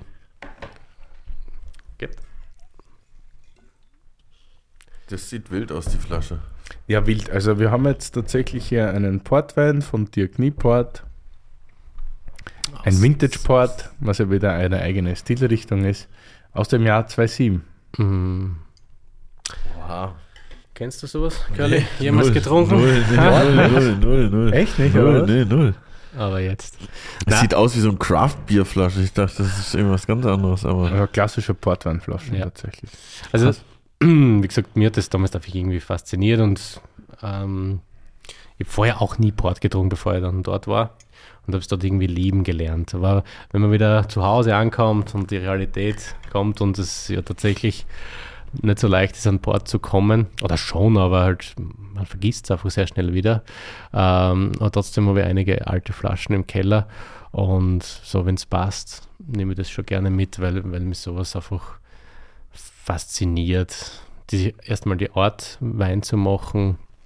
Ähm, das ist ja gespritteter Wein, das heißt im Prinzip Das heißt, na, ähm, mit den Füßen getreten einmal, die ganzen Trauben, dann wird es angären lassen, das heißt die, die alkoholische Gärung beginnt und dann wird es im Prinzip mit hochprozentigem Weinbrand die Gärung äh, abgestoppt. Das heißt, es wird vermischt, wird gepresst und somit hat der Wein immer noch Süße, Restzucker, der nicht vergoren ist Ja. und gleichzeitig viel Alkohol durch, die, äh, durch den Weinbrand. Ne? Weinbrand, Brandfall. Und, und äh, das, das hat mir eigentlich, ja, ich trinke sowas einfach sehr gern und doch, das können wir heute Ich auch. Wein trinken. Und solche Stile werden auch viel zu wenig getrunken. Wir sind große Ja. Fans auch von Madeira, gehört Ja. auch zu Portugal zum Beispiel, was hervorragend ist. Mhm. Aber irgendwie lieben wir Port. Und es wird leider zu wenig zelebriert, zu wenig Ja. getrunken. Oha, das Ich finde Weiße zum Beispiel als Aperitif hervorragend, Herrlich. Rote zum Schlafen gehen Hm, Ja, oder über ein ganzes Menü zu trinken. Aber so Flaschen Port geht immer. Und da, prinzipiell gibt es zwei verschiedene Stilrichtungen. Es gibt die Tawny Ports und die Ruby Ports. Vintage ist jetzt ein, eine Art von Ruby Port. Das sind Portweine, die werden gleich äh, nach der Sprittung quasi in die Flasche gefüllt. Deshalb behalten die die Frucht, weil sie sind frei von Oxidation. Also es oxidiert in der Flasche bei weitem nicht so viel. Du hast dann mehr Frucht. ja. Du hast dann auch ein ganz, ganz kräftiges Depot. Deshalb werden solche Flaschen bestenfalls immer dekantiert, ganz vorsichtig. Und dann gibt es Tawny Ports, die Weine reifen äh, im, im Fass. Dadurch haben die Oxidation, die werden dann oft bräunlich, dann gibt es verschiedene Altersstufen, dann gibt es Collator Ports. Also das braucht eigentlich eine eigene Folge. Okay, Und nur wir haben dass wir mal, einfach einen Vintage. dass wir mal es passt. Johannes King oder Dirk Nieport hier kriegen. Ich glaube, die werden noch irgendwann kommen und mit uns lustigerweise über Portwein reden. Aber ich finde super, dass du sowas mit hast. Hey, zwei Fragen. Wenn du sowas dann dekantierst, wenn es ein Depot hat, dann schützt du das ja ganz langsam, dass es nicht mit raus Ja, genau. fließt. Und jetzt richtige Dummy-Frage: Portwein wegen Porto? Ja, genau. Ja? Das ist im Dorotal im Die Prinzip werden Ja, ja. Trauben- Also wegen der Stadt wirklich Ja, heißt es es Portwein. in Portugal circa zwischen 200 und 300 verschiedene autochthone Rebsorten. Das heißt, Rebsorten, die nur aus Portugal Ja, kommen. ja. Für Portwein verwendet man zwischen 5 und 7 Hauptrebsorten. Okay. Die kannst du auch in Curlys Weinwörterbuch erklären. Ja, da haben wir schon einiges. ja, also eine richtige Curly Weinwörterbuch-Folge. Curly, Wein, das Wörterbuch. Portweinrebsorten. Lieber Willi, die wichtigsten roten Portweintrauben sind Touriga Nacional, Tourigo Francesa, Tinta Amarela, Tinta Barocca, Tinta Ciao und Tinta Roriz. Die wichtigsten Weißen sind Incrusado, Iscana Ciao, Folgosao und Gouveio. Prost!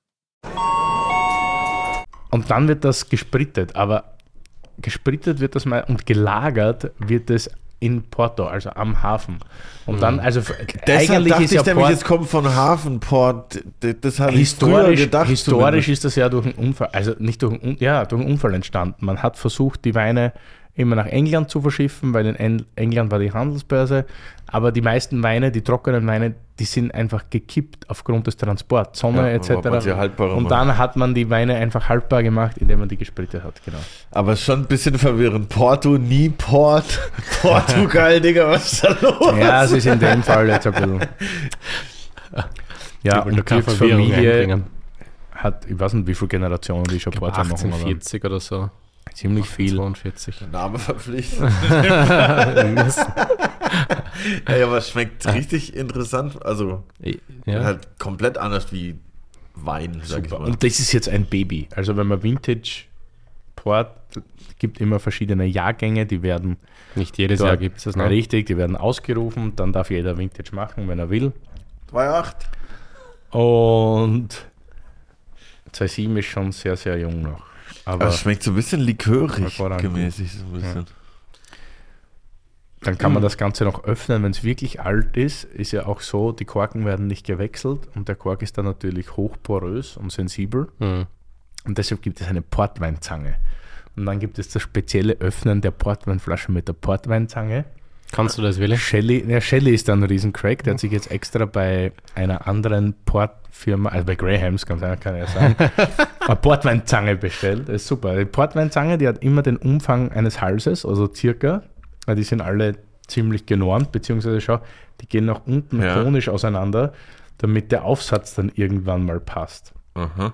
Dann hältst du die, früher hat man die unter Feuer gehalten, heute gibt es Bunsenbrenner. Dann wird dieser Ring von der Portweinzange glühend heiß gemacht. Dann setzt man die Portweinzange auf, damit das hier richtig einen glühheißen Ring quasi um den Hals, dass der entsteht. Und dann kommt man mit einem feuchten Tuch. Und sobald dann diese klirrende Hitze und die Kälte dann, also die Feuchtigkeit vom Tuch, dann geht so klack und der Flaschenhals ist herunten und man muss den Kork nicht rausziehen, weil der Kork zu porös, Ja, das habe ich glaube bei dir auf Also mal man gesehen vor ein paar Monaten. Irgendwo habt ihr das mal Genau. gemacht. Krass. Ja. Und dann ist aber die ist Flasche lustig hinüber, mehr oder weniger halt. Dann Ja. muss man sie trinken. Naja, was wir sagen. Also wir werden die jetzt, wir werden die jetzt auch trinken, in aller Ruhe. So ist Ja, es. ja, In aller Ruhe. Aber sehr schön, dass du das mitgenommen hast und auch super, dass du nicht nur Weine aus dem eigenen Betrieb mitgenommen Ja. hast, weil sowas ist immer super, vor allem wenn du sagst, okay, der war doch irgendwie prägend für dein, Ja. für dein Weinmachen. Hm. Passt jetzt nicht zu blaufränkisch, aber Aber man würde jetzt nicht auf die Idee kommen zu sagen, ja, ich mache jetzt im Südburgenland auch einen Ich habe es tatsächlich probiert. also es war 2011 ähm, mit, dem, mit dem Blaufränkisch und es war, es war das Resultat überraschend gut. Also spannend, spannend. Und natürlich, wie danke, habe ich nie probiert. kriegst du eine kleine Flasche. Wir haben es nämlich nur in kleinen Flaschen richtig gefüllt. abgefüllt, richtig auch? Ja, ja, ja. krass. und ähm, 2016 haben wir wieder eine kleine Menge gemacht. Aber es ist einfach nur Spaß für uns. Obwohl die Dorli Moore das ja auch immer macht. die Dorli macht, macht das eigentlich regelmäßig, ja. Ja. Und darf Ähm, man das dann auch? Naja, es darf natürlich nicht Portwein heißen, aber das ist halt, äh, wir haben es Fortified genannt, also auf, angereichert, aufgesprittet. Fortifizierter Blaufränkisch. So ist es. aber solche Spielereien gehören halt einfach irgendwie dazu und sind sehr wichtig, dass man irgendwie nicht, und wenn es einmal nichts wird, wird es nichts. Es ist ja komplett, Ja. es sind ja keine großen Mengen, die man irgendwie da verschandelt und ver, verdurt. Also sowas, das ist so wichtig, um irgendwie äh, am Ball zu bleiben. Ob das Und- jetzt ein süß sein muss oder nicht, ja. Und wann gönnt man sich das jetzt so rein? Einfach so zwischendurch, so als Jetzt. Easy Drink? Also so jetzt? Jetzt. So Also Port- für mich ist die absolute genau jetzt, Na, für Leute. mich ist die absolute Portsaison von Ende Oktober bis Anfang. eigentlich Anfang Oktober. Na, ja, na, ja. na, ja, na, ja. Na, ich trink, also im Winter liebe ich Port. So vom Kamin. Und dann vielleicht ein bisschen gekühlter. Ja, also Dessert, Schokodessert und Vintage Port sind einfach perfekt und ich esse gern Schokolade. Ja, sowas das passt, Tony Port passt perfekt zu einer Zigarren, wenn man Zigarrenraucher ist. Es gibt wahnsinnig viele Spielarten, wenn man es kombinieren kann. Ja. Ich muss es nicht kombinieren, ich trinke es einfach gern solo, wenn es gut ist, weil es ist komplex genug. Man hat so viele verschiedene Aromen und die Flasche wird auch nicht kaputt. Die kann man über einen längeren Zeitraum trinken, was meistens nicht Traum ist, notwendig ne? ist, weil eigentlich ist er am Abend leer. Ja. Also Willi, hast du schon mal Flaschen stehen lassen im Kühlschrank? Na, außer er war schlecht. Ja, dann hast du ihn weggeschüttet. Ne? Ja. Und das hier Ja, oben das ist passiert dann. dieses Depot, wovon du geredet hast hier. Das- das Was? ist ist einfach Zucker. Farbstoff. Farbstoff in erster Linie. Ähm, Girlie, was ich dich fragen wollte, was mich doch Fangst du jetzt schon an mit Fragen? Na, darf ich eine Frage stellen? Doch, lass Achso, also zwischendurch frage ich. dachte, Wir du kennen den Curly sehr wenig, Willi, die kenne ich eigentlich mich sehr alles. gut. Ähm, du bist ja nicht der große, also mittlerweile doch durch einige Podcasts großer Weinkenner. äh, aber du widmest dich ja in erster Linie einem anderen Thema und wie entwickelt man sich da weiter geschmacklich? Also wenn man sagt, man, äh, man raucht, ähm, wie, wie hast du dich da weiterentwickelt oder wie, Boah. wie Ja, es ist halt so ein bisschen so das Ding in Deutschland ist es halt so, also sagen wir mal so, die Auswahl ist hier begrenzter, um jetzt sagen zu können, boah, ich probiere jetzt mal das, ich probiere jetzt mal das. Wenn Check jetzt, jetzt, um was geht's jetzt? Um Musik? Ich dachte Musik. Ah, ums Rauch. Ah, ja, um ah, ums Es Ah, geht okay. um Marihuana, Leute. Keywords, Triggerwords, Marihuana. Kiffen, kiffen, kiffen, kiffen. Ich hoffe, meine Mutter hört die Folge nicht. ähm, naja, also wenn du zum Beispiel nach Kalifornien kommst, ja. Ah, ich meine, man kennt es ja auch schon aus Amsterdam, aber in Kalifornien finde ich das nochmal um, um ein weites, krasser kommst du halt wirklich in so einen Shop und du hast halt wirklich von Sorte A bis Sorte Z gefühlt alles am Start in allen Variationen, wo du dann halt auch die Möglichkeit hast zu sagen, boah, das schmeckt jetzt mehr nach Zitrone, das andere ist ein bisschen schokoladiger oder erdiger oder so. Aber hier in Deutschland ist es halt, ich meine, in Berlin hat man da noch schon eine gute Auswahl, sag ich mal. Aber es ist trotzdem so, dass du halt relativ darauf angewiesen bist, was du halt jetzt gerade ne? findest, so mehr oder weniger, bis, bis es legalisiert wird. Ja. In zehn Jahren.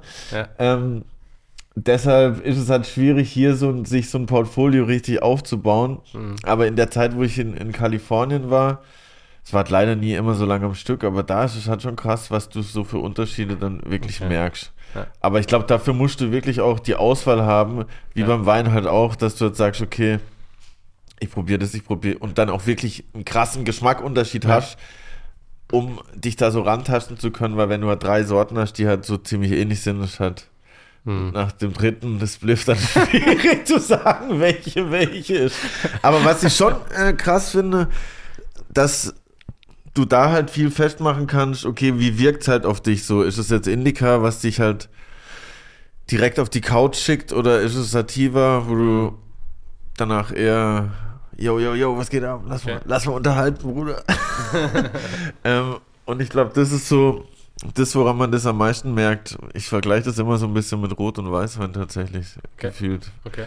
Weil wenn ich jetzt so eine ein Glas schweren Rotwein trinke, dann ist es auf jeden Fall eher couchmäßig, als Okay. wenn ich jetzt einen Kabi Ah, okay. trink, gefühlt. Es gibt nämlich auch auf, auf Insta, habe ich gesehen, so ein Typ, habe ich ja eh schon lange gesagt, auch für Deutschland, der macht so Weed Wine Pairing aus Kalifornien. Ah, Okay. Der sucht dann immer einen Wein und dazu die perfekt passende Sorte. Das ist ganz geil. Mhm. Den müssen wir mal einladen, Willi. Ich hatte sowas ähnliches tatsächlich mal. Ähm, Nämlich mit Rick- Wein mit Weeds ist ein Ja, großes nein, Thema. nicht ne? mit, aber was lustig war, der Ricardo Perez, der Neffe von Alvaro Palacios, Mhm. hat ein sehr cooles Weingut in Bierzo. Ja. Ja, das ist Spanien, also Galicien die Ecke.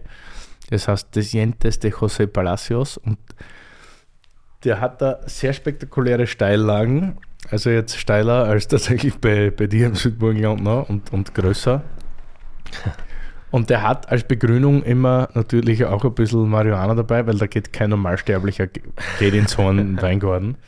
Und das war super, weil da haben wir erst eine Tour gemacht und wir haben uns immer in die Weingärten reingestellt und den Wein probiert und am Tag drauf hat er gesagt, so Friends, let's go, let's check the, the other stuff out und dann sind wir in jeden Weingarten gegangen und haben auch das verschiedene Gras probiert. Also es gab da La Farona, es gab wie heißt das? Las Lamas, es Geil, gab La nächste Weintour Farona. bist du dabei, ne? Ja, La Farona kostet mittlerweile, glaube ich, über 1000 Euro, wenn es das jetzt kostet. Letztes haben wir es gemeinsam getrunken, 700, 800. Ja, Also ja, ja. wir haben es nicht, wir haben es geschenkt bekommen oder auf den Tisch gestellt bekommen. auf den Tisch gestellt bekommen, ja, richtig. Aber Voll auf jeden. Fall, war, also sind die Weine sehr toll und das war Ja, auch, also voll. Ich bin jetzt nicht so ein User wie du, also eigentlich bin ich überhaupt kein User, außer so Wein. Noch nicht. Noch nicht. Aber das war witzig, weil ich hätte mir schon eingebildet, dass es anders geschmeckt hat, aber Ja, ist so, safe. Da gibt es krasse Unterschiede auch. Hm. Und, und ich glaube halt auch, dass das eigentlich voll gut zusammenpasst, so, weil es halt beides so Genussmittel sind, irgendwie, die sich da bestimmt auch gut ergänzen können, glaube ich, so geschmacksmäßig. Aber dafür braucht man halt hier erstmal die, Erfahrung. Die Erfahrung und die, die Vollmacht von Herrn Scholz. Ich rufe Scholz auf, legalisieren Sie das Marihuana. wahrscheinlich Ah, keine klar. andere Probleme. Erst ich wollte fragen, Christoph, wo geht's hin in den nächsten Jahren? Wir sind ja schon fast am Schluss, sind wir schon fast, ja, wir sind schon Wo unsere Reise hingeht, ähm, boah, das ist immer, also Ist jetzt immer eine blöde Frage. ja, hin, nein, aber keine Ahnung, also wir arbeiten einfach sehr konsequent daran, dass man sagt, okay, ich will, dass unseren Reben gut geht. Natürlich Bodenaufbau, Humusaufbau ist sowieso Grundsache und sollte es irgendwann mal eine nächste Generation von mir geben, äh, das irgendwie in, beste, in bester äh, Gewissheit übergeben zu können. Aber wir versuchen einfach irgendwo ähm, vielleicht noch präziser zu werden, noch besser, was ist besser zu werden. Aber wir versuchen einfach an vielen Schrauben zu drehen, wo wir glauben, dass das Sinn macht für uns, ähm, um irgendwo an ein, an, ein, an ein Ergebnis zu kommen. Also ich glaube nicht, dass man zufrieden ist mit dem, was man selbst macht. Oder man muss vielleicht auch mal sagen, okay, das war jetzt gut, was man gemacht hat, was man. Aber unterm Strich muss man immer daran arbeiten, irgendwie weiterzugehen oder weiterzudenken. Und das ist so irgendwie von wie vielen Seiten habt ihr das gehört oder so in einer ähnlichen Art und Weise, sagt natürlich jeder. Und man darf nie müde werden, man darf irgendwie nie aufhören, weiterzutun, weiterzudenken. Und das ist einfach so unsere Motivation. Und vor allem gemeinsam mit Kollegen vom Eisenberg ähm, das Gebiet bekannter zu machen, weil wir vorher gesprochen haben, und einfach Bewusstsein zu schaffen für das, was es, was es wirklich ist und was es ähm, äh, wo es vielleicht auch hingehört in die Zukunft. Ähm, und ja, das ist so Thema für die nächsten Jahre. Ist es für die. Gibt es irgendwann einen Punkt, also ich kenne jetzt eure Verkäufe nicht, ich hoffe, die laufen perfekt, aber gibt es irgendwann einen Punkt, wo du sagst, weil du vorher gesagt hast, du machst deinen Wein so, wie er dir schmeckt und dieses Wurscht, was die Endverbraucher dazu sagen, gibt es irgendwann einen Punkt, wo du sagst, okay, vielleicht muss ich den Wein dann wieder anders gestalten oder ist es. Weil Mm. ich kann mich erinnern, als der, als der Franz Weninger da war, da hat man dieses Prüfnummerngespräch und der meinte, er hat jetzt lang genug gekämpft und irgendwann ist jetzt Zeit, dass er vielleicht die Weine nicht mehr so reduktiv macht oder vielleicht ist er, also der hat resigniert mittlerweile schon, so ein bisschen, ist mir das vorgekommen. Und ich finde schon, weil ich finde der Franz, also natürlich werden wir alle älter, aber er ist immer noch ein junger, geiler Typ. Ist es bei dir vielleicht so, dass du jetzt sagst, ich glaube, was war bei dir ein Problemjahrgang, auch mit der Prüfnummer oder generell mit dem Wein? Also im Sinn von, so wie der äh, Weninger Franz gesagt hat, er resigniert irgendwann bei der Prüfnummer. Bist du dann auch so, dass du sagst, okay, du musst den Stil jetzt irgendwie ein bisschen mehr Fett und mehr Schmalz schenken, dass es den Leuten dann wieder besser schmeckt? Oder, oder hoffst du darauf, dass die Leute darauf kommen, dass das Blaufränkisch ist? Ich glaube, dass der weniger Franz nicht gemeint hat, dass er irgendwie resigniert und sagt, er macht seinen Stil anders, sondern einfach auf gewisse äh, Strukturen äh, scheißt wahrscheinlich. ähm, also ich würde für mich persönlich meinen Weinstil nie irgendeinen Markt anpassen oder irgendwas konform zu machen. Interess interessiert mich einfach nicht, ganz ehrlich. Und äh, das, das kann, das muss ja nicht sein. Wir machen zwischen 70 und wenn das Jahr gut ist, 80.000 Flaschen. Und ich denke mir, wenn ich das nicht schaffe, dass ich die, genau die 80.000 Flaschen gut verkaufe, äh, dann mache ich eh irgendwas falsch. Vielleicht ist es dann tatsächlich Ja, oder so gut, wie man glaubt. selber. 80.000, da tut man sich sehr schwer, aber... Aber das ist ja, ja, aber das ist ja auch eine Charaktereigenschaft, nicht? Dass man so sagt, hey Freunde, das ist der Stil, so schmeckt unser Blaufränkisch. Naja, da bin ich schon egoistisch. Also das ist Na, ist nicht egoistisch, ist einfach stur und eigentlich, eigentlich richtig.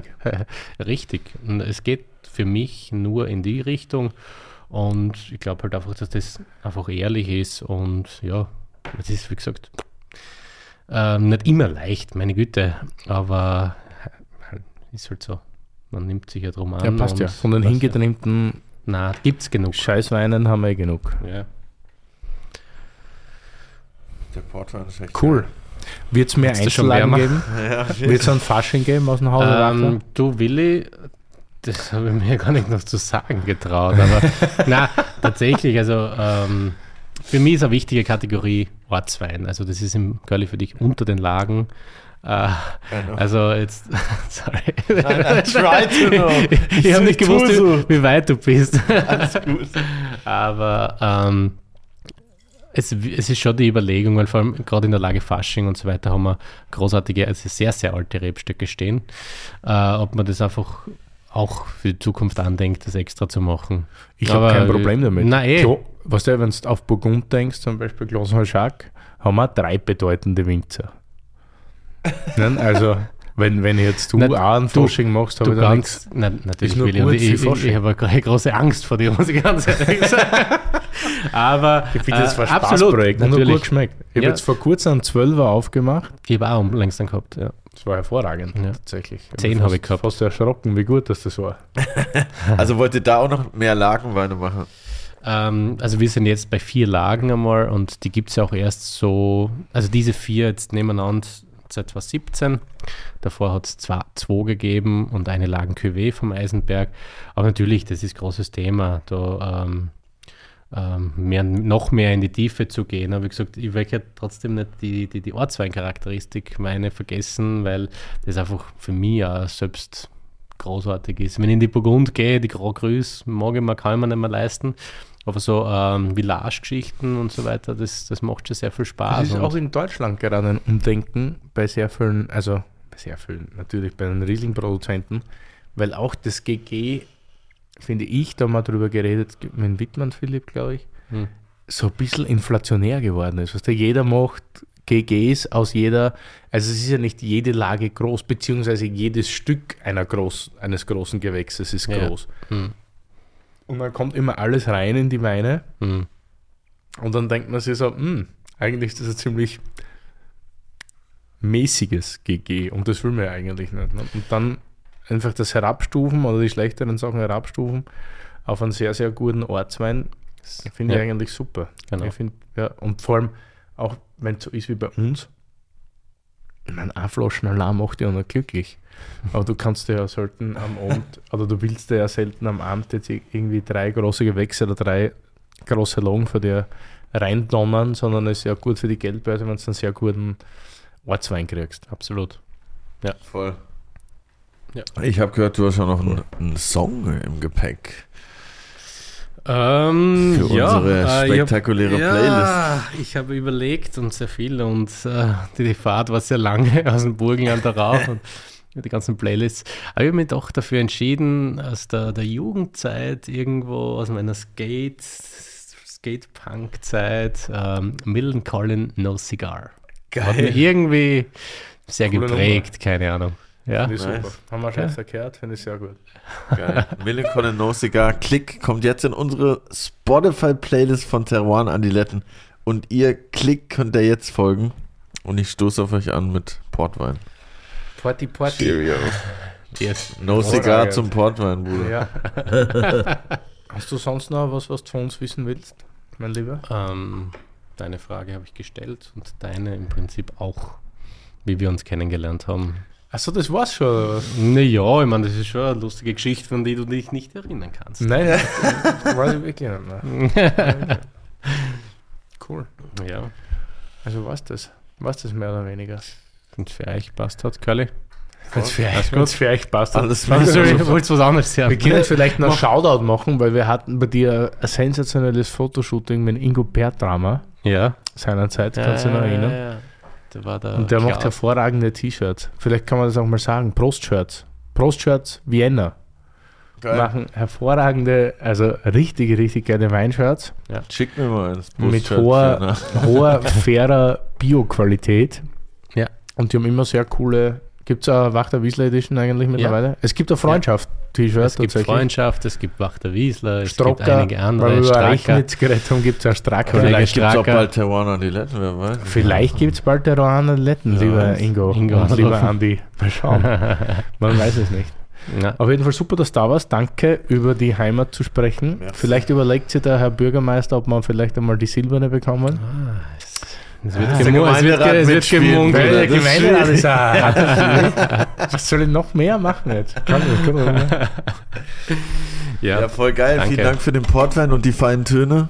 Dankeschön. Cheerio. Dankeschön. Prost. Noch einmal Prost. lassen wir die Gläser klingen. Prost, Prost. Absolut.